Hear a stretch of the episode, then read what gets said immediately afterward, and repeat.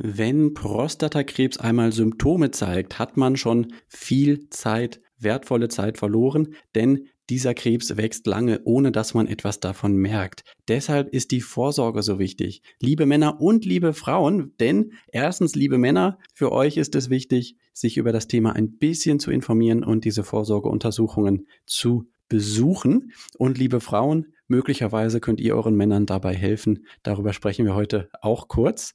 Denn nicht alle Männer gehen aus eigenem Antrieb zur Vorsorge. Mit Katharina Dammer von Blue Women Deutschland, die zum Thema aufklärt, und mit Hanna, der Tochter eines Prostata Prostatakrebspatienten, spreche ich daher heute über dieses wichtige Thema, über die Häufigkeit von Prostatakrebs. Wie äußert sich das? Welche Aufgabe hat eigentlich die Prostata? Wie kann man vorgehen, wenn es dann Prostatakrebs gibt? Da geben wir aber nur einen kleinen Überblick drüber und gehen nicht so sehr in die Tiefe. Und vor allen Dingen natürlich, wie sieht denn die Vorsorge eigentlich aus? Was kann man da machen? Da gibt es auch mehr als eine Möglichkeit. Wie immer gilt, diese Folge ersetzt selbstverständlich keinen Arztbesuch. Wir sind alle keine Ärztinnen oder Ärzte. Und was eure Gesundheit betrifft, besprecht ihr bitte mit eurem Arzt selbst. Für Entscheidungen, die ihr möglicherweise auch aufgrund von Informationen aus diesem Podcast trefft, können wir selbstverständlich keine Haftung übernehmen. Genug der Vorrede, los geht's. Ich stark. Dein Ratgeber-Podcast zu Psychologie, Gesundheit und Lebenszufriedenheit. Ich bin Christian Koch. Los geht's. Hallo und herzlich willkommen zu einer neuen Folge Ich Stark. Heute mit einem echten Männerthema. Prostatakrebs und Prostatakrebsvorsorge. Und mit wem könnte ich da besser drüber sprechen als mit zwei Frauen? Ich habe heute zu Gast Katharina Dammer von der Blue Ribbon Stiftung und Hanna, die Tochter eines Prostatakrebspatienten. Herzlich willkommen, schön, dass ihr beide da seid. Danke, vielen Dank, hallo. Genau, vielen Dank für die Einladung und äh, schöne Einleitung, dass mit Frauen über das Thema gesprochen wird, denn äh, diesen Berührungspunkt habe ich sehr oft, dass äh, ich gefragt werde, warum das eigentlich eine Frau macht bei Blue Ribbon Deutschland. Mhm, und mhm. ich glaube, das muss noch ein bisschen mehr etabliert werden. und deine Antwort dazu ist? Warum nicht? Wer kriegt die Männer denn zur Vorsorge, wenn sie nicht selbst gehen? Dann müssen die Frauen Überzeugungsarbeit leisten. auch das, ne? Auch das ist tatsächlich noch, äh, noch oft der Fall, muss man wirklich sagen. Also ja, da ist tatsächlich daher. was dran. Männer sterben auch deshalb früher, weil sie seltener zum Arzt gehen oder später zum Arzt gehen. Ja. Also insofern ist vielleicht die heutige Folge nicht nur für Männer interessant, sondern auch für Frauen, die Männer haben. Das genau. Sehr gut. Vielleicht äh, stellt ihr euch beiden mal kurz vor, Hanna. Vielleicht kannst du mal anfangen. Ja, ähm, ähm, und uns einfach in, in wenigen Sätzen mal beschreiben, was ist dein Bezug zum Thema und irgendwie gibt es da auch noch was mit Pinkribben, was ist das? Äh, vielleicht gibst du uns mal einen kleinen kurzen Überblick. Ja, mache ich gerne. Ich, ähm, genau, war eigentlich, äh, hatte ich mehr Berührungspunkte mit Pink Ribbon, die große Schwester von Blue Ribbon sozusagen, ähm, bei der es um Brustkrebsvorsorge geht. Die mhm. pinke Flagge steht ja weltweit für Brustkrebsaufmerksamkeit und ähm, da hatte ich immer schon mal ehrenamtlich äh, mit im Team gearbeitet und hatte bis vor fünf, sechs Jahren mit Prostatakrebs eigentlich gar keine Berührungspunkte. Ähm, bis es dann tatsächlich bei meinem Vater einen Zufallsbefund gab, und ähm, ihm dann die Prostata entfernt werden musste. Und äh, ja, so kam das, dass ich mich dann da natürlich zwangsweise auch mehr mit beschäftigt habe, ähm, weil mein Vater auch klassisch so war, er geht, wenn ihm was wehtut, zum Arzt. Und solange nichts wehtut, wird schon nix sein. Und das hat deutlich gezeigt, ähm, so ist es halt nicht. Gerade bei Prostata, ähm, wenn man was merkt, ist es oft schon zu spät. Und daher ähm, helfe ich immer gerne, wann es kann, jetzt der Katharina bei Blue Ribbon, um auch dafür ein bisschen aufmerksamer zu machen. Okay, super. Das heißt, wenn wir nachher ausführlicher drüber sprechen, mhm. dann haben wir da ein gutes Beispiel, warum es sinnvoll sein kann, zur Vorsorge zu gehen. Auf jeden Fall. Alles klar. Vielen Dank, Hanna. Und Katharina, Blue Ribbon. Also erstens, was ist es? Und zweitens, äh, was machst du da? Und vielleicht kannst du mal anfangen, damit uns diesen Namen zu erklären. Also ich habe das vorher noch nie gehört. Äh, äh Ribbon, ich musste das auch erstmal googeln. R-I-B-B-O-N. Was, was ist das? Ja, das ist, äh, das ist richtig. Also dieses Wort äh, scheint doch manchmal etwas Schwierigkeiten zu machen. Ribbon ist ähm, das englische Wort für Schleife. Mhm. Und Blue Ribbon ist die blaue Schleife und die blaue Schleife steht international ähm, im Kampf gegen Prostatakrebs oder in Engagements für Prostatakrebs positiv ausgedrückt. Ähm, genau, und Blue Ribbon Deutschland ist äh, eine Kampagne, die sich äh, durch Kommunikationsarbeit mit dem Thema auseinandersetzt und Aufklärungsarbeit zu dem Thema machen möchte. Und äh, dort bin ich die Projektleitung oder die Kampagnenleitung und versuche so viele Männer, am liebsten alle Männer in Deutschland äh, zu erreichen und ähm, ja, wirklich einfach über die Wichtigkeit der frühen Erkennung von Prostatakrebs aufzuklären. Mhm, ein sehr ehrenwertes Vorhaben. Vielleicht nochmal, damit man so ein Bild vor Augen haben kann. Ich denke, die bekannteste Schleife ist wahrscheinlich die AIDS-Schleife. Ne? Das ist diese, ja. diese rote Schleife. Ja. Und äh, wenn man sich das in Blau vorstellt, das ist quasi die, das Symbol dann eben für äh, die Aufklärungsarbeit äh, in Sachen Prostatakrebs. Genau, richtig. Ja, das ist ein gutes Beispiel. Also die rote Schleife ist wirklich sehr bekannt. Auch die pinke, also Pink Ribbon, ähm, mhm. hat es jetzt wirklich schon weit gebracht. Ich würde mal sagen, in den Niederlanden, in UK, Amerika ist das äh, wahrscheinlich jede mittlerweile bekannt. Und unsere Organisation, die Awareness Deutschland, gemeinnützige GmbH, ähm, steht hinter diesen beiden Kampagnen und ähm, die arbeitet eben dran, dass das auch in Deutschland einfach noch eine viel größere Bekanntheit bekommt. Beide Themen, ne? also Brustkrebsfrüherkennung, Prostatakrebsfrüherkennung, ähm, da gibt es unheimlich viele Parallelen. Vielleicht klären wir da noch mal kurz ein bisschen was zur Zielgruppe. Wir haben ja eben schon festgestellt, okay, ist es wahrscheinlich nicht nur für Männer interessant heute, sondern auch für Frauen, die die Informationen brauchen, um zu wissen, wann schicke ich meinen Mann mal zur Vorsorge oder wie kann ich ihn überzeugen. ähm, wie ist es denn jetzt innerhalb der Männer? Ich bin zum Beispiel 36 Jahre alt und hätte bisher gedacht, also mit dem Thema brauche ich mich eigentlich gar nicht beschäftigen. Ist es richtig? Ab welchem Thema wird das irgendwo, ab welchem Alter wird das irgendwo relevant, Prostatakrebs und die mhm. Vorsorge mhm. dazu? Oder sollte man sich auch als junger Mann schon damit beschäftigen?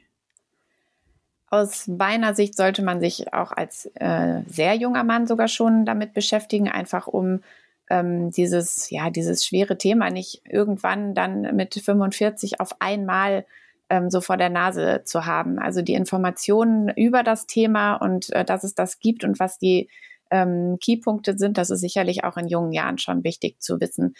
Ähm, die Früherkennungsuntersuchung an sich ist ab 45 Jahren empfohlen, also ab okay. dann wird's ernst sozusagen. Ähm, bei familiärer Vorbelastung äh, sicherlich auch schon früher. Ähm, da ist es sinnvoll, vielleicht auch schon mal mit 35 äh, zum Arzt oder zur Ärztin zu gehen und das einfach zu besprechen, ob das sinnvoll ist, damit ähm, bereits anzufangen. Und ja, das ist so unsere Zielgruppe, mit der wir arbeiten. Ne? Also wir versuchen schon auch so die Männer in den 30ern ähm, zu erwischen, aber 45 aufwärts ist dann ähm, wirklich die Gruppe Männer, die wir auch bewegen wollen, ähm, diese Früherkennungsuntersuchungen dann regelmäßig wahrzunehmen. Mhm, okay. Also es geht dann um mit, mit Mitte 30 vielleicht noch nicht so sehr um äh, äh, die körperliche Vorsorgeuntersuchung, sondern um diese mentale ja. Vorbereitung irgendwo, so ver verstehe ich es jetzt, ne? Ja, genau. Also ich sag mal, bei äh, Frauen ist es ja nun mal so, dass sie auch äh, durch ihre ganze Jugend ähm, hindurch immer wieder auch bei der Frauenärztin, beim Frauenarzt sind und dadurch reißt das nie ab, sich mit sich und dem eigenen Körper auseinanderzusetzen. Und das ähm, hört halt bei äh, Jungen, sage ich mal, auf, wenn die U-Untersuchungen vorbei sind. Und dann beginnt das eigentlich erst wieder in etwas späteren Jahren. Und ähm, wenn man da natürlich vorab auch einfach immer mal wieder schon mal mit diesen Themen konfrontiert ist, dann fällt einem das vielleicht auch leichter, ähm, Untersuchungen dann später ernst zu nehmen oder wahrzunehmen oder da auch keine Ängste vorzuhaben und kein Tabu drin zu sehen. Mhm. Und wenn jetzt jemand wie ich weiß, mein Großvater hatte Prostatakrebs, dann wäre es sinnvoll, nicht bis 45 zu warten. Das ist jetzt schon mein erster Gewinn von diesem Interview, dass ich äh, mich vielleicht doch schon mal ein bisschen zeitnäher darum kümmern darf. Ja, genau. Also ähm, wenn jetzt der Großvater, sage ich mal, mit 95 äh, Prostatakrebs bekommen hat, dann ist man sicherlich nicht automatisch ein Risikopatient. Aber ähm, insbesondere wenn Brüder oder Väter es hatten, insbesondere wenn die es auch schon in früheren Jahren hatten, dann sollten auf jeden Fall die Alarmglocken losgehen. Aber auch wenn es der ähm, sehr alt gewordene Großvater hatte, schadet es ja nicht einmal ähm, ins ärztliche Gespräch zu gehen und das zumindest einmal ähm, ja mit der Fachperson sozusagen durchzusprechen. Wenn man dann feststellt, ich bin überhaupt keine Risiko äh, Person, dann kann man ja auch einfach ein paar Jahre später wiederkommen. Hm. Ähm, es ist vielleicht dabei auch wichtig zu wissen, Prostatakrebs ist meines Wissens die häufigste Krebserkrankung bei Männern. Mhm. Und stimmt das? Wenn wir alt genug werden, bekommen wir Männer eigentlich alle irgendwann Prostatakrebs. Es gibt ja so Krankheiten, je älter man wird, desto höher wird die Wahrscheinlichkeit. Kann man das so sagen? Wenn, wenn man nur alt genug wird, irgendwann mit 130, sind wir alle mal dement und haben Prostatakrebs? Nein, also okay, so, äh, so mhm. konkret würde ich das nicht sagen. Aber tatsächlich äh, viel mehr Männer als wir denken. Also erstmal äh, einer von acht Männern wird äh, im Laufe seines Lebens diese Diagnose erhalten. Das finde ich auch schon eine sehr okay. heftige Zahl. Ähm, es gibt aber auch Autopsiestudien, die zeigen, dass ähm, in Männern ab 70 aufwärts ähm, auch schon Prostatakrebs gewesen ist, in mehr als 50 Prozent der Fälle. Also je nach Studie, wow. Ähm, die man da befragt, sind das ähm, 49 bis 59 Prozent, meine ich, war die Zahl, ähm, die dort beschrieben ist. Und das finde ich äh, schon eine krasse Zahl. Das sind natürlich ähm, dann keine Prostatakarzinome, die in dem Fall ähm, ja den Tod hervor, herbeigeführt haben. Das ist dann eine andere Todesursache gewesen, weil es handelt sich ja um eine Autopsiestudie. Aber zumindest ähm, dieses Wissen, dass es in so vielen Männern ähm, tatsächlich im Alter dann auch wachsen wird, finde ich beachtlich. Und wenn es dann natürlich mit 85, 95 passiert und es ist ein langsam wachsender Tumor, dann ähm, sind höchstwahrscheinlich andere Dinge dafür verantwortlich, dass dieser Mann stirbt. Aber nichtsdestotrotz, es ist eine hohe Zahl, man muss sich die vor Augen führen und ähm, sollte auf jeden Fall mit dem Thema ähm, ja seriös umgehen und auch in früheren Jahren damit rechnen, dass es eben passieren könnte. Auch mit 45 kann es passieren. Ich habe auch mit Patienten gesprochen, bei denen das der Fall gewesen ist. Bei manchen wurde es rechtzeitig gefunden, bei anderen aber auch nicht. Und ähm, von daher ist es natürlich ja, ist es natürlich wichtig, da einfach dran zu bleiben und sich dem bewusst zu werden. Und vor allem auch dem bewusst zu werden, es kann mich auch treffen. Also mich als Frau natürlich nicht, aber jeder Mann sollte sich darüber bewusst sein, es kann ihn treffen. Nicht nur den Nachbarn oder den Onkel oder den Cousin, sondern jeder einzelne Mann braucht da einfach das Bewusstsein, ähm, er kann auch an so etwas erkranken. Mhm. Wie man auch an dieser Studie äh, sehen kann, diese Autopsiestudie, in vielen Fällen hat Prostatakrebs erst einmal oder auch sehr lange vielleicht gar keine Symptome, schränkt das Leben gar nicht ein. Mhm. Also wir können vielleicht, ich denke, später sprechen wir nochmal ausführlicher drüber, aber wir können vielleicht jetzt gerade schon mal so zwei, drei Punkte sagen, um so ein paar Panikaspekte vielleicht auch rauszunehmen. Ne? Also erstens, äh, die meisten Männer mit Prostatakrebs, die sterben irgendwann nicht an Prostatakrebs, sondern eben mit dem Prostatakrebs. Mhm. Äh, zweitens, selbst wenn er entdeckt wird, heißt es nicht in allen Fällen, dass jetzt sofort irgendwie eine OP passieren muss. Es kann ja. auch sein, dass man einfach medizinisch einfach dann genauer beobachtet, wie entwickelt es sich und wird es irgendwann nötig, was zu machen. Vielleicht ist das gar nicht der Fall. Mhm. Ähm, und ähm, äh, insofern kann man äh, sich vielleicht ein klein bisschen entspannen im Vergleich zu der größten Panik, die man haben könnte. Ja, genau. Ich habe vielleicht auch vergessen zu erwähnen, dass wir eigentlich auch wirklich versuchen, nicht mit Angstbotschaften rauszugehen, auch wenn sich das dann manchmal natürlich doch anders anhört. Es ist ja auch einfach ein ernstes Thema, ist ja klar. Aber ja, das ist ähm, genau richtig, wie du es ähm, gesagt hast. Also ähm, Prostatakrebs ist üblicherweise ein langsam wachsender Krebs. Auch da gibt es Ausnahmen, aber ähm, nicht in dem Moment, wo er entdeckt wird, muss unbedingt sofort gehandelt werden. Das ist dann eine Entscheidung, die zwischen ähm, Arzt, Ärztin und Patienten ähm, einfach besprochen werden muss und ähm, abgestimmt werden muss. Und ähm, das ist natürlich erstmal eine ganz gute Nachricht. Genau, es gibt auch sehr viele alte Männer, die daran erkranken und genau wie du gesagt hast, dann eben an eigentlich etwas anderem, aber sterben. Und trotzdem die wichtigste Botschaft, glaube ich, ist dann in dem Fall, ähm, die Symptome kommen erst, wenn der Krebs fortgeschritten ist. Also darum ist diese Früherkennungsuntersuchung einfach unheimlich wichtig. Man kann diesen Krebs haben, auch, ähm, auch schon in einem Stadium wo, Stadium, wo gehandelt werden muss. Und man merkt es aber nicht. Die Symptome kommen dann oft erst, wenn der Krebs halt eine gewisse Größe hat und dann eben auch die Organe, die umliegenden Organe irgendwie beeinträchtigt. Mhm. Das leitet uns eigentlich schon ganz gut über zu dem Fallbeispiel von der Hanna. Nur eine Frage möchte ich mhm. vorher noch klären. Ähm, vielleicht können wir, können wir noch kurz sagen, äh, was, was ist denn die Prostata eigentlich? Was, was macht die? Wofür brauchen wir die? Ja, gute Frage. Das wissen auch gar nicht so viele. Es wissen auch viele gar nicht, dass eine Prostata wirklich auch nur Männer haben. Also Frauen haben keine Prostata, Männer haben eine Prostata. Ähm, die ist auch Vorsteherdrüse genannt. Ich finde das einen sehr sperrigen Begriff, muss ich sagen, mhm. aber ist so.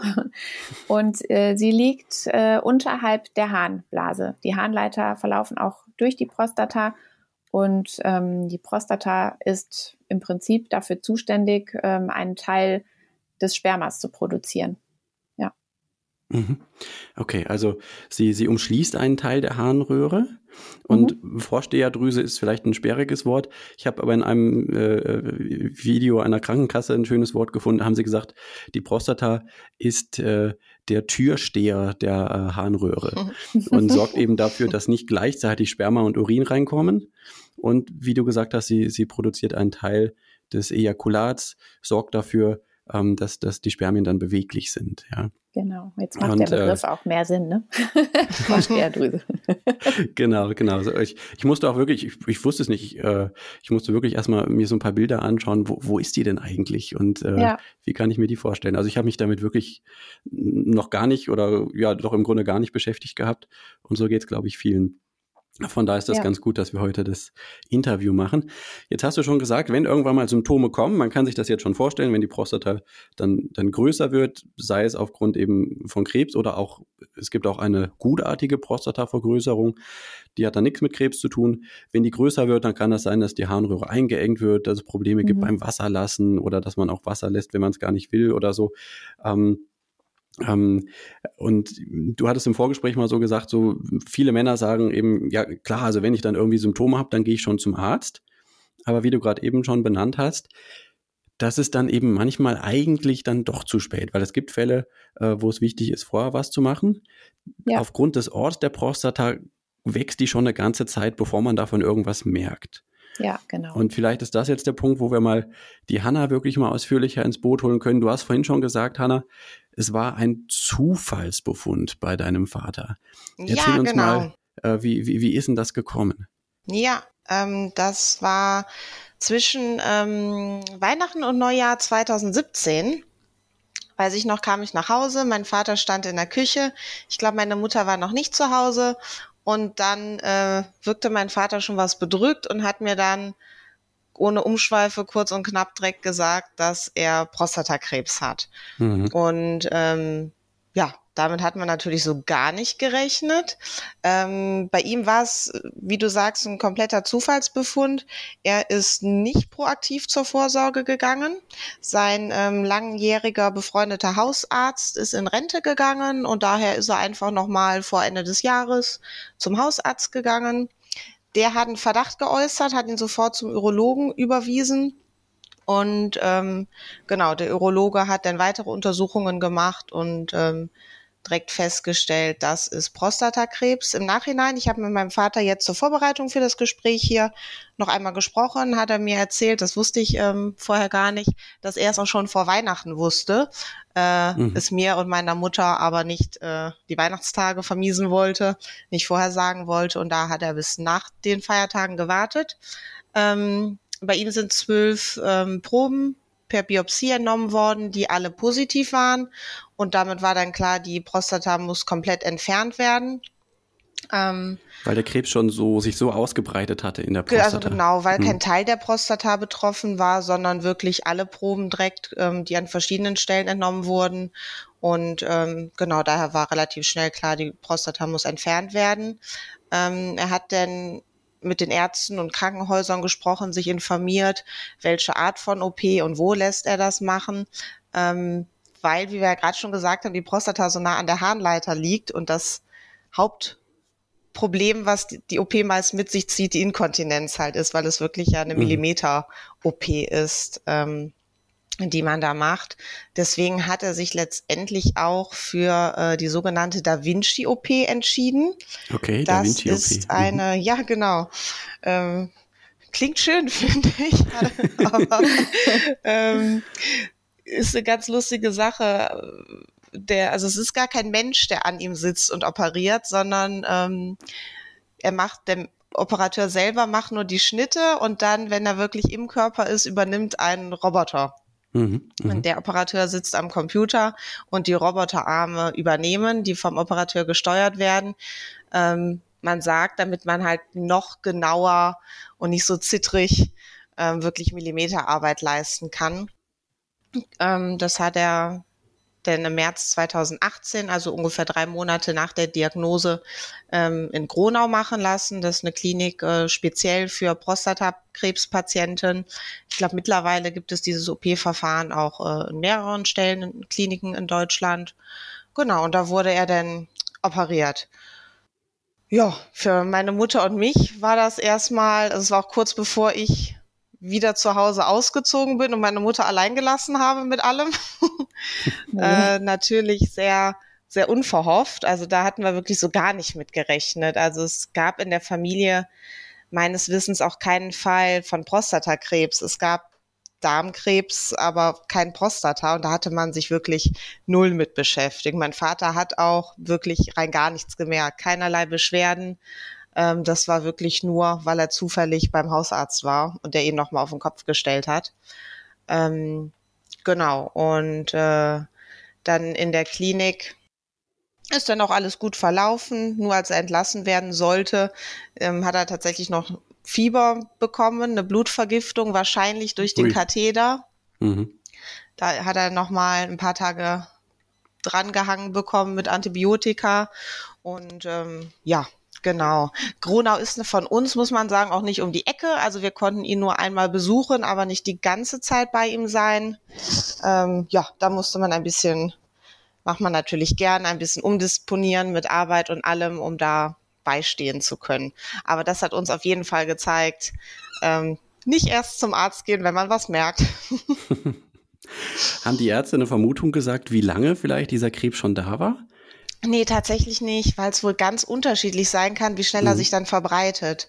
Ah, ja. Ähm, ich frage mich jetzt natürlich immer, was wäre, wenn der Hausarzt nicht in Rente gegangen wäre mhm. und er nicht zum Arzt gegangen wäre. Wie viele Monate, Jahre später wäre wäre es dann vielleicht erst entdeckt mhm. worden?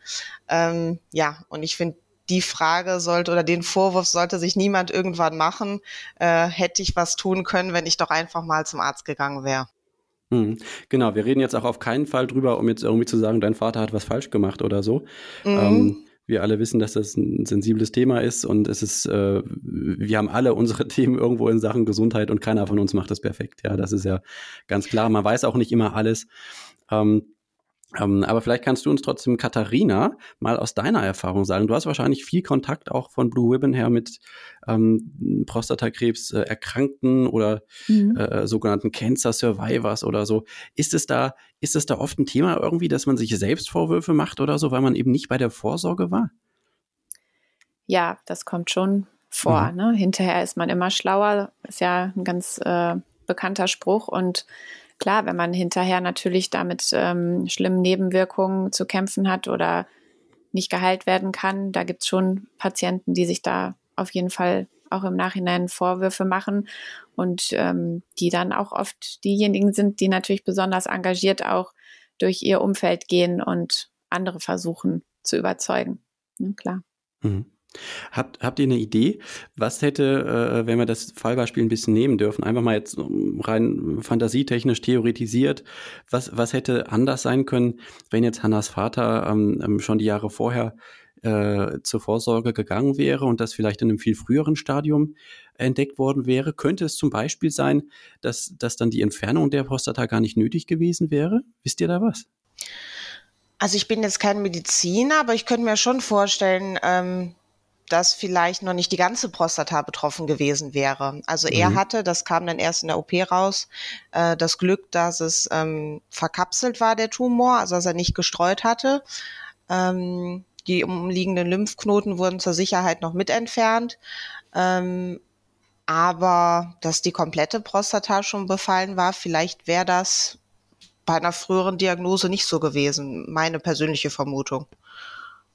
Mhm. Also ähm, ja, dazu muss man vielleicht auch sagen, äh, nochmal ganz betont sagen, wir sind ja keine ähm, medizinischen Expertinnen und Experten ähm, in unserer Organisation. Wir, wir betreiben ja Kommunikation wirklich fürs Früherkennungsthema. Ähm, Letzten Endes ist da wahrscheinlich jeder Einzelfall ähm, wirklich individuell zu betrachten. Also was schon sein kann, wenn man es in einem extrem frühen Stadium entdeckt, dass man auch äh, noch eine Weile ähm, die aktive Beobachtung machen kann, anstatt aktiv zu handeln. Active Surveillance sagt man auch, also ist halt der englische Begriff, aber ist ein bisschen gängiger. Äh, und in dem Fall wäre dann ähm, eine engmaschige Kontrolle des Tumors möglich, ähm, engmaschige Untersuchungen, die dann stattfinden, um wirklich ganz genau zu beobachten, ob da irgendwas wächst, sich irgendwas tut, der PSA-Wert ähm, steigt oder ähm, der Tumor aggressiver wird und, und, und. Ähm, und dann kann man die Operation hinauszögern, aber ähm, gewachsen wäre er natürlich trotzdem und operiert werden müssen hätte er auf jeden Fall, um ähm, da wirklich auch die Heilung zu erwirken. Es gibt auch, aber da lehne ich mich jetzt weit aus dem Fenster, weil ähm, das wirklich nicht mein Steckenpferd ist. Es gibt auch fokale ähm, Operationen, wo nur teilweise ähm, also Stücke der Prostata operiert werden. Aber in Gesprächen mit Ärztinnen und Ärzten, ähm, die ich geführt habe, wurde mir zumindest gesagt, dass es eigentlich ähm, Standard ist, die Prostata komplett zu entfernen und fokale Operationen eher selten sind. Aber das mhm. sind wirklich Dinge, die ich äh, aus Gesprächen mitgenommen habe. Das ist jetzt kein äh, fachliches Wissen, was ich hier reinbringe. Ähm, da muss man wirklich einfach auch mit dem eigenen Arzt und Ärztin sprechen und schauen, was was da jeweils möglich ist. Ja, ohne das jetzt medizinisch detailliert zu evaluieren, mhm. hast du mit den Ärztinnen und Ärzten auch mal drüber gesprochen? Es gibt ja auch eine Bestrahlungstherapie mhm. und mir ist verschiedentlich begegnet, gerade wenn der Tumor noch klein ist, gibt mhm. es auch Möglichkeiten der lokalen Therapie. Da gibt es sogenannte Seeds. Ähm, was möglicherweise in manchen Fällen auch äh, dann, dann eine operative Entfernung tatsächlich verhindern kann. Aber auch da geht es mir jetzt wie dir. Ich bin kein, kein äh, Mediziner und will das nicht äh, hier jetzt behaupten, dass es auf jeden Fall so ist. Hast du da Informationen zu? Ja, ähm, habe ich in der Tat. Also wir haben da viel drüber gesprochen. Ich habe auch mit ähm, Strahlen, einer Strahlentherapeutin und einem mhm. Gesprochen ähm, jeweils und ähm, da gibt es viele Möglichkeiten. Also äh, zunächst mal muss man vielleicht sagen, wenn äh, ein Prostatakrebs früh erkannt wird, ein frühes Stadium äh, noch hat, dann ähm, gibt es drei verschiedene Optionen, die möglicherweise in Frage kommen. Also zum einen Active Surveillance, habe ich eben schon kurz angesprochen, ist das wirklich ein, ähm, ein Tumor, der nicht aggressiv ist, der noch wirklich sehr klein ist, dann kann man darüber nachdenken, ihn aktiv zu beobachten. Dann ist keine Operation, keine Bestrahlung erstmal geplant, bis sich wirk wirklich irgendwas an diesen Werten dann verändert. Ähm, die Operation ist die zweite Möglichkeit und die Bestrahlung ist die dritte Möglichkeit. Und solange eben das Prostatakarzinom noch lokal begrenzt ist, also solange es sich noch in der Prostatakapsel befindet, sind diese beiden Methoden laut aktueller Studienlage, auch was die Heilungschancen oder Mortalität angeht, ähm, gleichwertig zu betrachten. Mhm. Also die Operation der Prostata ähm, kann zu der Heilung führen, genauso wie auch eine Bestrahlung zu der Heilung ähm, führen kann. Und äh, dann muss auch keine anschließende weitere Operation stattfinden ähm, erst wenn Krebs wirklich weiter fortgeschritten ist, dann ähm, kommen so Kombinationstherapien. Dann gibt's natürlich auch noch die Hormontherapie, Chemotherapie und solche Dinge, ähm, die dann in Betracht gezogen werden müssen, was dann wirklich für diesen Patienten ähm, das Beste ist. Aber Prostatakapsel, äh, solange die noch nicht durchbrochen ist, ist die Heilung noch möglich und das eben durch Operation oder Bestrahlung, beides. Mhm. Hm. Das kann ja eine wichtige Motivation sein, auch äh, für die Vorsorge, mhm. weil das einfach bedeutet, je früher das bei mir erkannt wird, desto mehr Handlungsoptionen gibt es einfach noch. Und ich kann mir Absolut. vielleicht auch irgendwo eine Tortur ersparen. Chemotherapie hast du eben angesprochen, da wissen wir, glaube ich, alle, das ist echt nicht ohne ähm, und äh, zieht schon echt viel Energie auch, ne, über längere Zeit.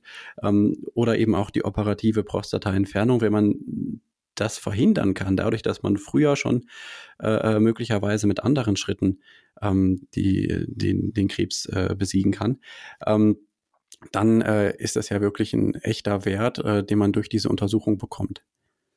Ja, absolut. Ähm, es ist aber wirklich ein, ja, ein sehr komplexes Thema und, ähm, und es gibt so viele Vor- und Nachteile für jede einzelne ähm, Entscheidung, die man trifft. Also auch eine Bestrahlung, die natürlich grundlegend vielleicht äh, etwas schonender ist, was so die Harnblase angeht, was auch bei also Nebenwirkungen wie ähm, Impotenz und so weiter da einfach ein bisschen bessere Aussichten bringt. Aber trotzdem hat natürlich auch eine Bestrahlung ihre Nebenwirkungen. Ne? Mhm. Ähm, der Arzt, mit dem ich mich unterhalten habe, der Strahlentherapeut, ähm, der sagte, es ist halt vielleicht auch manchmal einfach so ein bisschen die eigene Entscheidung des Patienten. Also da kann ein Patient ähm, unter bestimmten Bedingungen auch einfach selber entscheiden, möchte ich operiert werden oder möchte ich bestrahlt werden. Und das kann dann auch damit zusammenhängen, welche Nebenwirkungen bin ich bereit in Kauf zu nehmen. Wir wissen, ähm, bei Bestrahlung besteht natürlich auch ein ähm, geringes Risiko durch die Bestrahlung im späteren Verlauf des Lebens vielleicht äh, einen anderen Krebs ausgelöst zu haben. Ne? Das ist ah, eine, okay ähm, eine kleine, ein kleiner Prozentsatz an Menschen, die dadurch quasi einen zweiten Tumor später entwickeln. Ähm, oder ähm, des, der Strahlenbereich, ähm, der, also wenn man die Prostata bestrahlt wird, liegt der Strahlenbereich eben auch in der Nähe vom Anus und dadurch kommt es auch dazu, dass zum Beispiel in Sachen Stuhlgang und so weiter es während der Bestrahlung ähm, einige ja, Beschwerden oder Nebenwirkungen geben kann. Häufiger Stuhlgang, Blut im Stuhl, vielleicht auch ein brennendes Gefühl. Dinge, die meistens, wie mir gesagt wurde, dann ähm, nach der Bestrahlung, also einige Wochen nach der Bestrahlung auch wieder zurückgehen. Aber auch da gibt es natürlich die äh, unglücklichen Ausnahmen, wo sowas auch langfristig ähm, wirklich zu starken Beschwerden führen kann. Mhm, so, und jetzt okay. ist es so ein bisschen, ist das jetzt das, ähm, was ich mir ja einkaufen möchte mit der Entscheidung meiner Therapie oder gehe ich Richtung Operation. Da sind halt die, ähm, die Risiken wieder andere. Ne? Dadurch, dass der Harnleiter da nun mal einfach auch ähm, in dem Bereich liegt, in dem operiert wird, muss man da wirklich sehr vorsichtig sein, um den nicht dauerhaft zu beschädigen. Ähm, Gleiches gilt eben beim Thema ähm, Nervenstränge, die wirklich für die Potenz zuständig sind. Also viele Männer ähm, haben direkt nach der OP erstmal ähm, Probleme mit dem Wasserlassen, Probleme mit der Potenz. Sehr viele davon ähm, kommen auch wieder zurück zu ihrem ähm, normalen Zustand oder zu einem auf jeden Fall im Alltag absolut äh, erträglichen Zustand. Aber auch da gibt es halt die unglücklichen Ausnahmen, bei denen das wirklich ein Dauerzustand ist, ähm, die Erektion nicht äh, zurückkommt oder nicht vollständig zurückkommt oder auch das Wasserlassen ähm, dauerhaft ein Problem ist oder das äh, Wasser nicht gehalten werden kann. Ne? Von daher es ist äh, sehr schwierig zu sagen, das ist ein super Vorteil, wenn ich Bestrahlung machen kann, ähm, weil alles halt seine Vorteile und seine Nachteile mit sich bringt. Und das ist auch so ein bisschen die Krux an diesem ganzen Thema. Ne? Die schnelle die schnelle Botschaft ist immer, geht zur Früherkennungsuntersuchung, dann könnt ihr euer Leben retten. So, das ist die wichtigste Botschaft und ich glaube, das ist auch ganz essentiell, das hier zu betonen. Und trotzdem wenn ein Krebs entdeckt wird, stehen auch viele Entscheidungen bevor. Ne? Und da muss man sich mhm. natürlich auch drüber im Klaren sein. Mhm, genau. Und natürlich, ähm, ja. ohne Prostata ist man auch nicht mehr erzeugungsfähig. Äh, es ist natürlich, mhm. die meisten Männer, die von Prostatakrebs betroffen sind, sind schon etwas älter. Mein Vater war auch, ich glaube, 65 und es war nicht geplant, dass ich jetzt noch ein 30 Jahre jüngeres Geschwisterchen kriege. Aber ähm, dass man das trotzdem auf dem Schirm hatten. Also es gibt ja, ja. auch jüngere Patienten und ähm, ohne Prostata ist man halt auch nicht mehr erzeugungsfähig. Ja. Genau, es waren jetzt viele Informationen auch, mögliche Handlungsoptionen, die es dann gibt, Nebenwirkungen und so weiter. Ähm, und da kann man vielleicht tatsächlich sagen, es, es gibt nicht die eine pauschale Antwort. Mhm. Ähm, aber es ist ja für diejenigen, die das jetzt hier hören, auch noch gar nicht der Punkt, dass sie das hören, weil sie jetzt Prostatakrebs haben, sondern ähm, genau. wichtig ist einfach erstmal zu verstehen, je früher das Ganze erkannt wird, desto mehr Möglichkeiten gibt es, äh, Entscheidungen zu treffen. Und wenn dann wirklich was ist äh, und, und die Vorsorgeuntersuchung zeigt, äh, da, da bildet sich ein Krebs, dann kann man immer noch äh, eben sich dann gut informieren, was ist denn der aktuelle Stand der Medizin, was ist jetzt in meinem persönlichen Fall möglicherweise das, äh, das beste Vorgehen. Ganz genau. Also das frühe Erkennen ähm, birgt auf jeden Fall Vorteile. Es gibt größere Heilungschancen und es gibt auf jeden Fall auch eine ähm, bessere Auswahl an Therapieoptionen. Und das ist ganz klar. Mhm. Vielleicht, bevor wir ausführlicher darüber sprechen, wie denn diese Vorsorgeuntersuchung ablaufen kann, welche Möglichkeiten es da gibt, mhm. ähm, vielleicht, Hanna, kannst du noch mal ausführen. Du hast vorhin schon mal kurz angedeutet, wir waren gerade beim Thema Nebenwirkungen auch. Ähm, mhm. Bei deinem Vater ist die Prostata operativ entfernt worden. Ähm, und da gab es auch so ein paar Nebenwirkungen. Zwei hast du eben schon mal genannt, aber ich glaube, es gab noch mehr.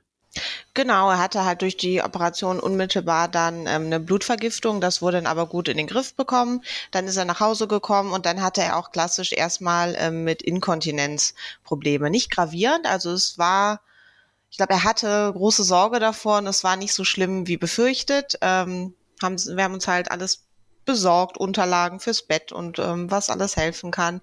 Äh, ich weiß aber immer noch, weil man versucht, ihn ja zum Lachen zu bringen und abzulenken und irgendwie gute Laune zu machen. Und er hat immer gesagt, ich will dich lachen, weil er beim Lachen es halt nicht halten kann. Dann dachte man immer, mhm. ach verdammt, okay, also nichts Lustiges und ihn nicht zum Lachen bringen. das, mhm. ähm, das war so die ersten Monate danach auf jeden Fall. Aber ich würde sagen, nach einem knappen Jahr oder mittlerweile wirklich super, super selten. Also okay. eigentlich merkt man auch jetzt im engeren Familienkreis kaum noch was davon. Das ist mhm. doch, das ist doch gut geworden. Genau. Also er kann auch Fahrrad fahren und ähm, alles Mögliche wieder, aber ja, unmittelbar nach der OP ist das natürlich keine Seltenheit.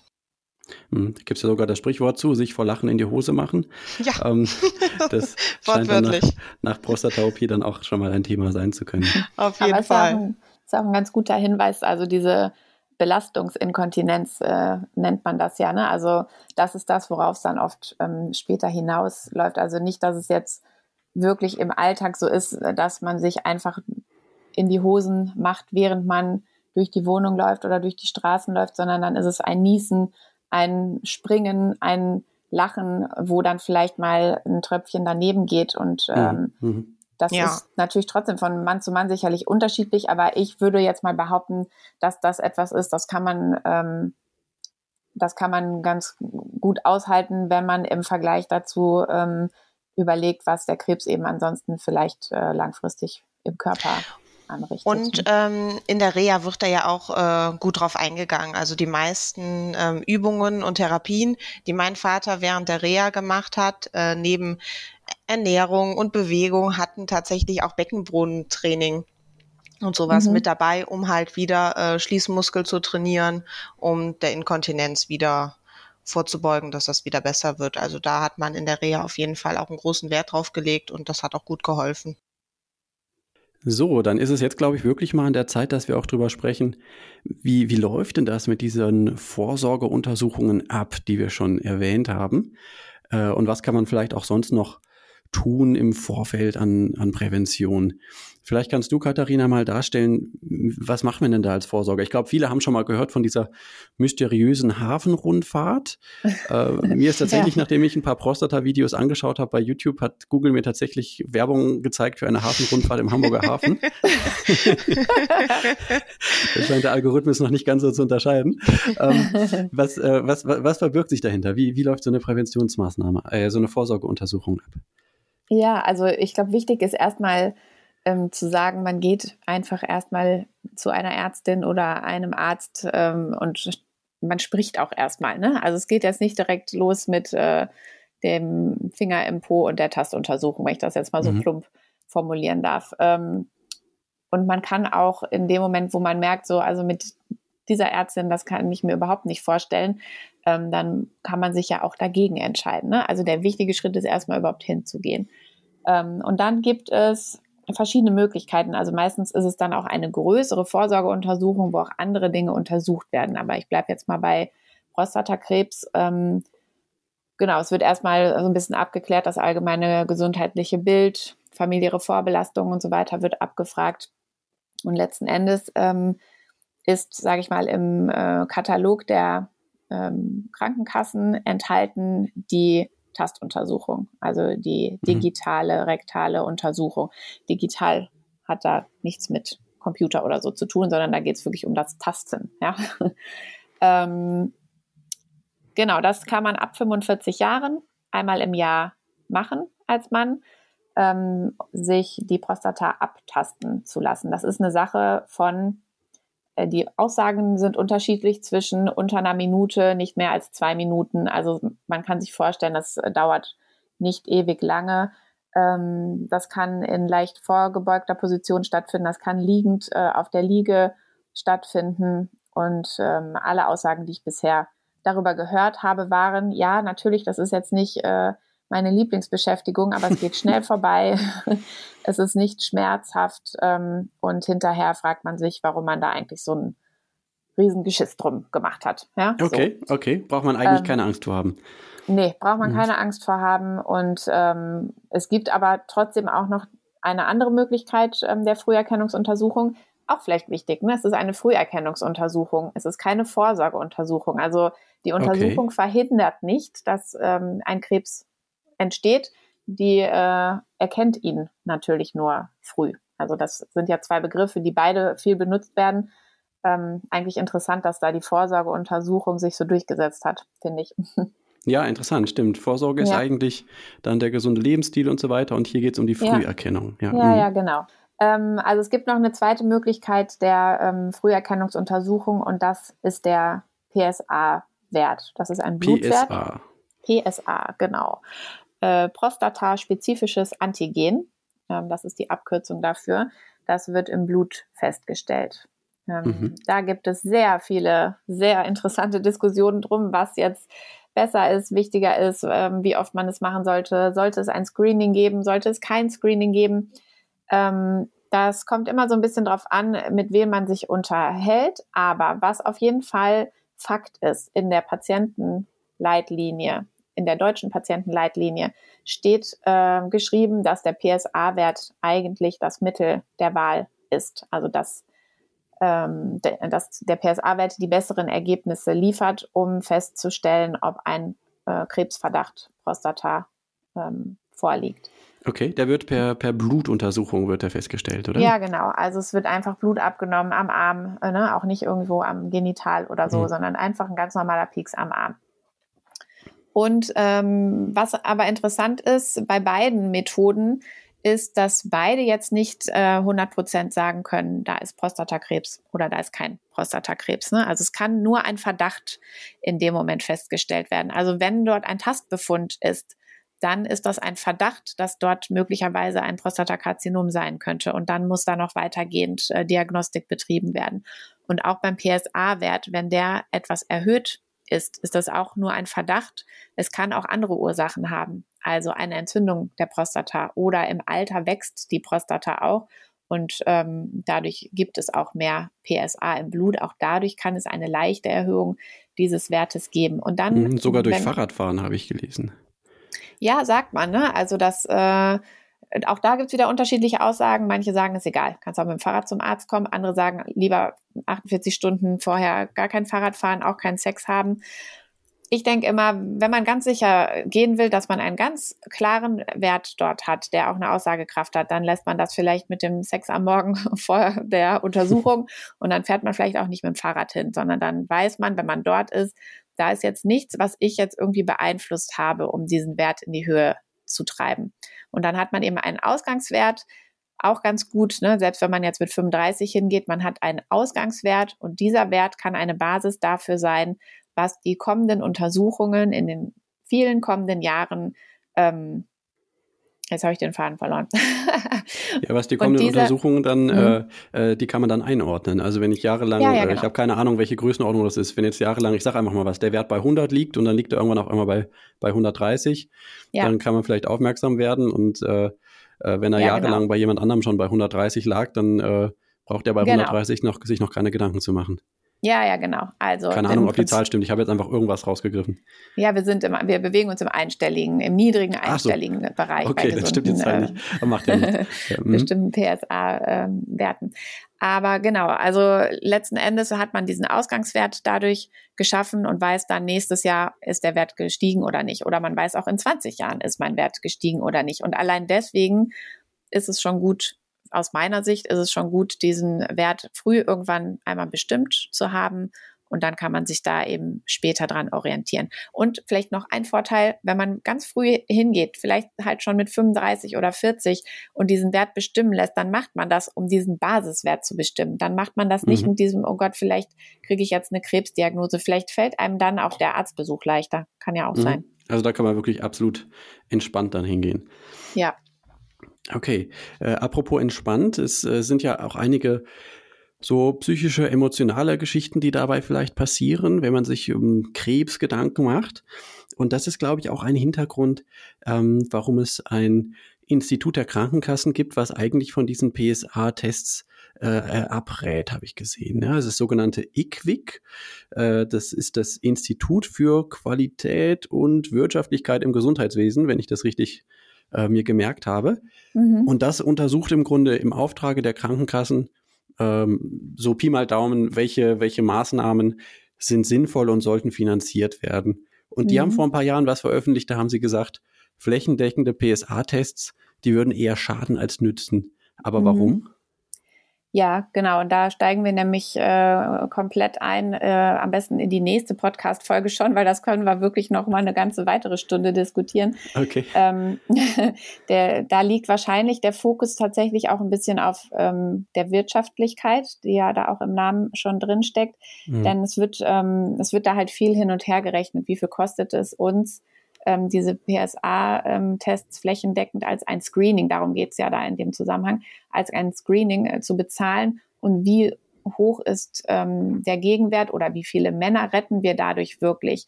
So, und es gibt tatsächlich ziemlich viele ähm, Daten, die darauf hinweisen, wenn jetzt wirklich jeder Mann ab 40 oder 45 jedes Jahr ähm, zum PSA-Testen geht, dass das äh, eigentlich ein bisschen drüber ist, ne? dass es eigentlich ein bisschen zu viel und nicht nötig, weil eben der Prostatakrebs ja auch ein eher langsam wachsender Krebs ist und auch in den jungen Jahren ein eher seltener Krebs. Aber es gibt jetzt äh, mehrere ähm, Studien mit auch wirklich ähm, vielen eingeschlossenen Teilnehmern, repräsentative Studien, ähm, die darauf hindeuten, dass es sehr sinnvoll sein kann, ähm, ein risikobasiertes PSA-Screening einzuführen.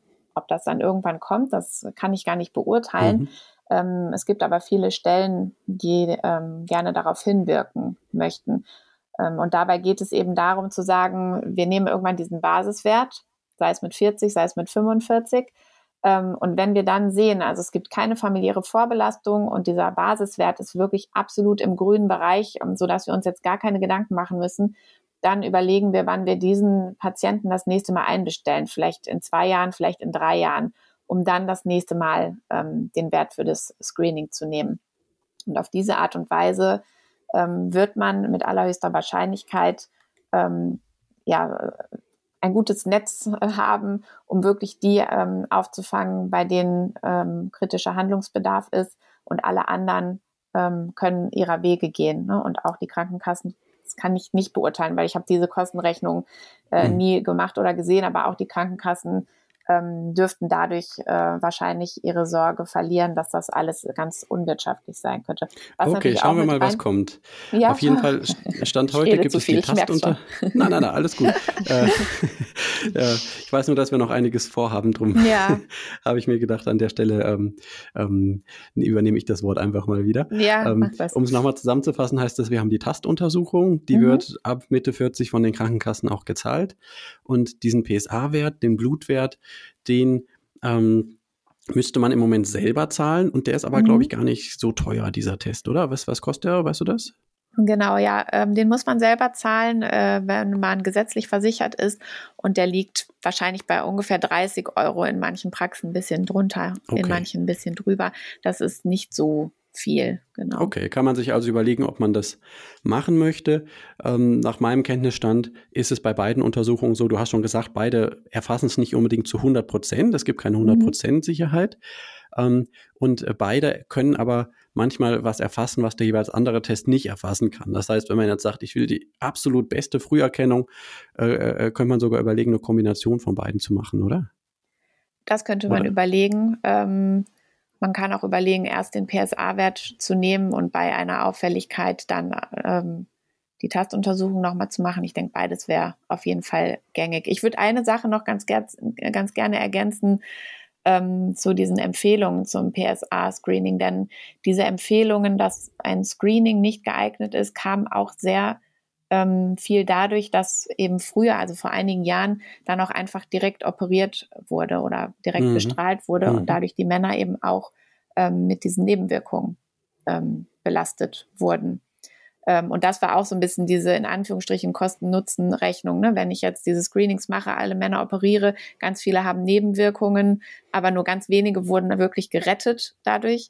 Das ist jetzt etwas abgeschwächt dadurch, dass eben durch diese Active Surveillance dieses dritte, diese dritte Säule zur Verfügung steht, um zu überlegen, wenn ich das im ganz frühen Stadium gefunden habe, dann kann ich auch einfach diesen Patienten engmaschig beobachten, noch nicht behandeln und vielleicht dann erst ihn später diesen potenziellen ähm, Nebenwirkungen aussetzen. Mhm, genau, äh, so habe ich es auch gelesen im Grunde. Also wie wir vor 20 Minuten schon gesagt haben, ist wirklich wichtig, sich bewusst zu machen, ähm, Prostatakrebs heißt nicht automatisch, da muss jetzt eine OP sein oder da muss jetzt eine Bestrahlung sein. Das heißt auch nicht, dass das in den nächsten fünf Jahren sein muss oder so, sondern das kann auch sein, dass man das einfach vielleicht sogar lebenslang einfach beobachtet und dass es nie in diesen Status kommt, ähm, wo, äh, wo wirklich eingegriffen werden muss.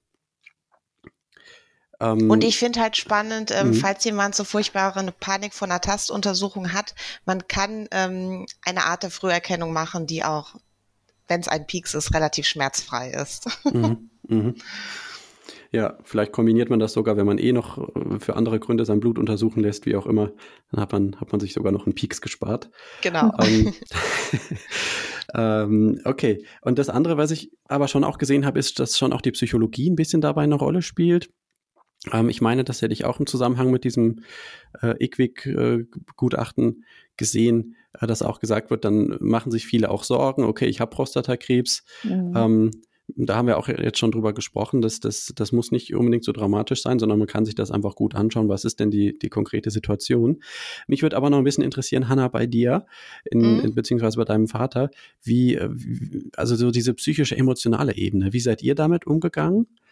Und ja. apropos PSA-Test, äh, wie, wie ging es nach der OP denn eigentlich weiter? Ähm, also bei der Diagnose selber, da habe ich meinen Vater tatsächlich auch das erste Mal nach über 20 Jahren weinen sehen, was äh, wirklich eine Seltenheit ist. Mhm. Ähm, da wusste ich, oh, er ist wirklich betroffen und das nimmt ihn wirklich mit. Ähm, meine Mutter war, glaube ich, noch arbeiten. Ich bin dann auch erstmal irgendwo hingefahren, musste es verarbeiten, habe sie angerufen, dann haben wir äh, zusammen am Telefon geweint und dann haben wir ähm, irgendwann zu Hause wieder besprochen, was kann man jetzt tun, wie geht man es an, wie hilft man ihm.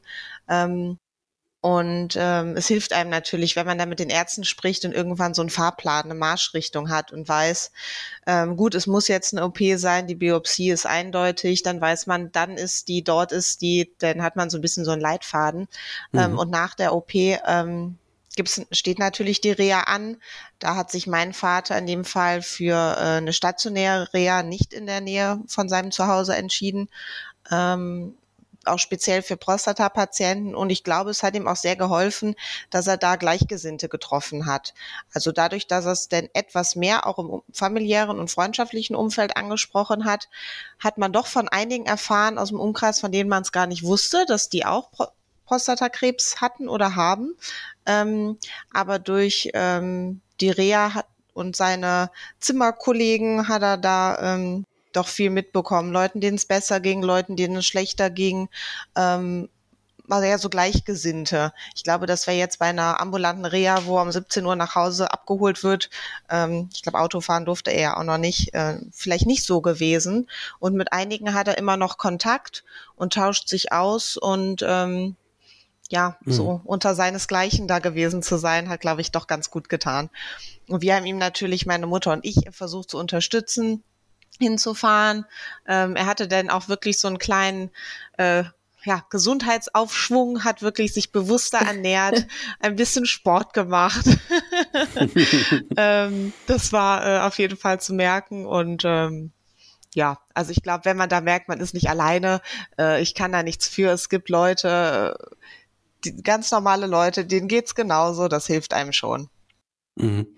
Das kann ich mir gut vorstellen. Nach meiner Einschätzung ist es auch in den meisten Fällen hilfreich, solche Tabuthemen gar nicht so sehr für sich zu behalten, sondern wirklich zu teilen, offen damit umzugehen. Aber das ist vielleicht ja. nochmal Thema für eine stärker psychologische Podcast-Folge. Ja. Ähm, und du hattest irgendwie erwähnt, der PSA-Test spielt jetzt nach der OP aber immer noch eine Rolle. Warum? Ja, ähm, ich glaube, der Abstand müsste nicht so kurz sein, aber mein Vater hat sich dafür entschieden, dass er es dann halt selbst ähm, in die Hand nimmt und geht alle drei Monate weiterhin zur Urologin, lässt okay. den Wert bestimmen. Ähm, da kam auch das Thema Fahrradfahren kurz auf, aber da jetzt so oft genommen wurde, der Wert, ähm, kann man da schon eindeutig, wenn was wäre, das noch sehen, nur um weiterhin sicher zu gehen, dass äh, da nicht doch noch ein Überbleibsel oder irgendwas in der Art ist. Mhm. Genau. Okay, verstehe. Ähm, ah ja, also es geht da quasi darum, äh, trotzdem noch sicher zu gehen, dass nicht nochmal was, äh, was Neues wieder nachkommt, sozusagen an. Genau, genau. Und ich mhm. glaube, das hilft ihm auch psychologisch gesehen. okay. Hast du, Katharina, noch einen Tipp zur Psychologie, so aus deinen Kontakten her? Wie geht man mit dem Thema um? Ja, viele, ähm, mhm. ja, viele ähm, der Patienten sagen, sie haben tatsächlich erstmal keine psychologische Hilfe in Anspruch genommen, aber rückblickend denken sie, es wäre vielleicht gar nicht so schlecht gewesen. Ähm, manche haben es dann später im Verlauf gemacht und gemerkt, ähm, das hat gut getan. Ähm, ich habe auch mit einem gesprochen, der sagt, ich habe mich da einfach immer mit meiner Frau sehr gut drüber austauschen können. Das hat mir auch gereicht. Ähm, ganz unterschiedlich, muss man sagen. Und sie ja auch ganz unterschiedliche Themenbereiche. Also einmal die Verarbeitung. Ähm, ich habe Krebs. Ne? Das ist eine mhm. potenziell ähm, tödliche Erkrankung und wie gehe ich damit um, aber auch so Entscheidungen. Ähm, also mehrfach habe ich gehört, bei der Entscheidung wäre es gut gewesen. Ich hätte jemanden an der Hand gehabt. Also Psychoonkologie als Stichwort, ne? jemand, der nicht nur ähm, die reine Psychologie vielleicht ähm, im Lebenslauf stehen hat, sondern sich wirklich dann auch mit onkologischen PatientInnen äh, sozusagen beschäftigt, um sagen zu können, was sind denn die Optionen, was sind die ähm, Dinge, die Sie speziell damit beschäftigen, ähm, wie können wir vorgehen, was ist für Sie die richtige Entscheidung. Auch ein aktives Überwachen hört sich natürlich super an. Ich muss jetzt erstmal nicht operiert werden, nicht bestrahlt werden, keine Nebenwirkungen, ne, juhu. Aber äh, man hat ja trotzdem ähm, den Krebs im Körper. Und auch das ist etwas, wo nicht alle Männer, und es wäre bei Frauen sicherlich nicht anders, ähm, ja, mit umgehen können und das einfach so gut wegstecken können. Man hat doch dann immer so ein bisschen diese Angst, aber vielleicht wächst es ja doch und ich merke es nicht. Ähm, und viele ähm, viel, ich weiß nicht, ob viele, aber es gibt auch Männer, die entscheiden sich während der aktiven Überwachung, auch wenn sich die Parameter nicht verändern, äh, dann irgendwann doch ähm, eine Operation oder eine Bestrahlung ähm, durchzuführen, um eben dieses Kopfkino dann irgendwann abzustellen. Mhm. Und ich denke, da ist auch wichtig, dass ähm, Betroffene und Angehörige viel testen. Also was tut mir gut? Mit wem kann ich besser sprechen? Also mhm. ich hätte ja auch voll verstehen können, wenn mein Vater sagt, auch Frau und Tochter, die sind weiblich, die verstehen das doch so gar nicht. Ich möchte mit einem Mann darüber reden. Ähm, also da glaube ich, muss jeder so ein bisschen für sich rausfinden, was, was tut ihm gut, was hilft ihm. Mhm. Okay. Okay, das vielleicht nochmal so ein paar psychologische äh, Hinweise zum Abschluss. Ähm, ich glaube, wir haben jetzt schon relativ viel besprochen von dem Thema. Man kann natürlich äh, noch Ewigkeiten über weitere Details sprechen. Aber ich habe so den Eindruck, für einen ersten Überblick und eine erste Orientierung und ein einerseits aufrütteln, andererseits aber nicht Panik machen, ähm, das, das ist, glaube ich, jetzt im Gespräch ganz gut gelungen. Gibt es zum Abschluss noch mal was, wo ihr sagt, das möchtet ihr gerne noch mal mitgeben oder das, das hat euch vielleicht noch gefehlt in der Folge oder das ist euer Abschlussstatement. Äh, habt ihr da was? Ich würde einfach deinen letzten Satz aufgreifen, den fand ich ganz gut. Äh, keine Panik machen, aber wachrütteln. Denn mhm. ähm, ich habe wirklich als Hauptsache davon mitgenommen, nicht warten, bis man Symptome merkt, dann ist es zu spät, ist es nichts Schlimmes. Einfach mal zur Vorsorge gehen. Ähm, genau, das wäre das Wichtigste, was man mitnehmen sollte. Ja, es gibt äh, viel, was es noch dazu zu sagen gibt. Ich weiß nicht, ob irgendwann diese Musik anfängt, wenn ich aufhören muss zu reden. Abschlussstatement. Ähm, nee, aber klar, wir, für uns ist einfach wichtig, ähm, da draußen wach zu rütteln, zu sagen, nehmt diese Chance wahr. Ähm, und es wäre schade, zurückzublicken und zu überlegen, äh, wäre ich mal besser früher zu dieser Früherkennungsuntersuchung gegangen. Also einfach machen, keine Angst davor haben und ähm, einfach mal googeln, wo ist die nächste Urologin. Ich gehe mal hin und höre einfach mal an, was sie mir zu sagen hat. Vielen Dank euch, allen Hörern und Hörerinnen, falls Sie dabei geblieben sind. Vielen Dank für Aufmerksamkeit und Interesse. Äh, nehmt das Thema ernst, nicht zu ernst, aber ernst. Und bis zum nächsten Mal. Ciao, ciao. Tschüss. Tschüss.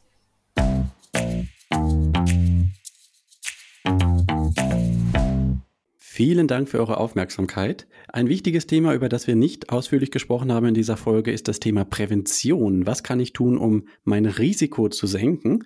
Und da kann man einiges machen. Im Wesentlichen das ist ja das Schöne. Im Wesentlichen ist es das Bekannte, was eigentlich vor fast allen Erkrankungen irgendwie schützt.